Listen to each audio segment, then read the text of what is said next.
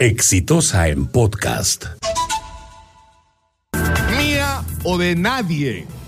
Eso es lo que tienen metida en la, metido en la cabeza quienes han cometido en las últimas horas en San Martín, en Loreto y en Huaycán feminicidios. Y llegamos a la cifra sorprendente de 108, es decir, a lo largo del año. Es decir, no tenemos menos feminicidios, tenemos más que el año pasado.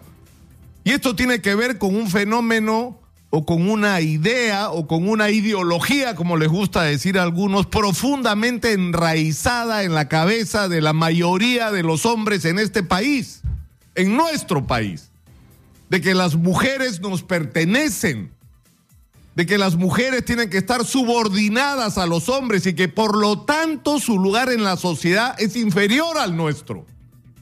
Ese es el origen de este drama que estamos viviendo, que los hombres supuestamente tenemos prácticamente un derecho de propiedad sobre las mujeres. Entonces, cuando ocurre que la relación entre dos personas fracasa y que la mujer quiere seguir su vida porque el hombre la maltrata, porque el hombre no corresponde a sus sentimientos, porque el hombre la traiciona, porque simplemente el amor se acabó, el hombre decide que no y ocurren circunstancias increíbles en que hay hombres que construyen relaciones paralelas e incluso tienen hijos en otras familias y siguen sintiendo el derecho de propiedad sobre sus mujeres originales.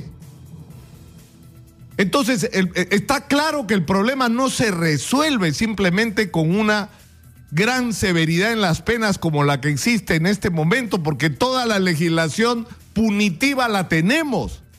Lo que nos hace falta es que esto se meta en la cabeza de los hombres en el Perú.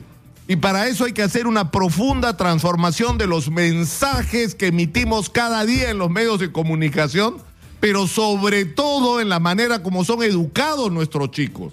Y cuando se habla de la necesidad de promover la equidad de género, de eso es de lo que se está hablando. De que hombres y mujeres nos reconozcamos como iguales que ningún hombre se sienta con el derecho no solamente de someter a una mujer, de obligar a una mujer a tener relaciones sexuales cuando ella quiere, de tenerle una condición subordinada en el hogar, sino encima de tomar en su mano su vida cuando la mujer no quiere continuar con él. Tenemos un reto como sociedad muy importante y cada mujer muerta asesinada por su pareja o es pareja, nos tiene que recordar que esta es una tarea pendiente y que todavía no empezamos. Y yo me pregunto qué diablos estamos haciendo en los colegios para ayudar a que los chicos cambien la visión que lamentablemente la mayoría de los varones adultos tienen en la cabeza en este momento. Esa es una tarea pendiente. No, señor, no es verdad. Las mujeres no son propiedad de los hombres. No, señor, no es verdad que cuando una mujer decide llevar su vida por su lado, el hombre tenga derecho a decirle mía o, o de nadie y acabar con su vida.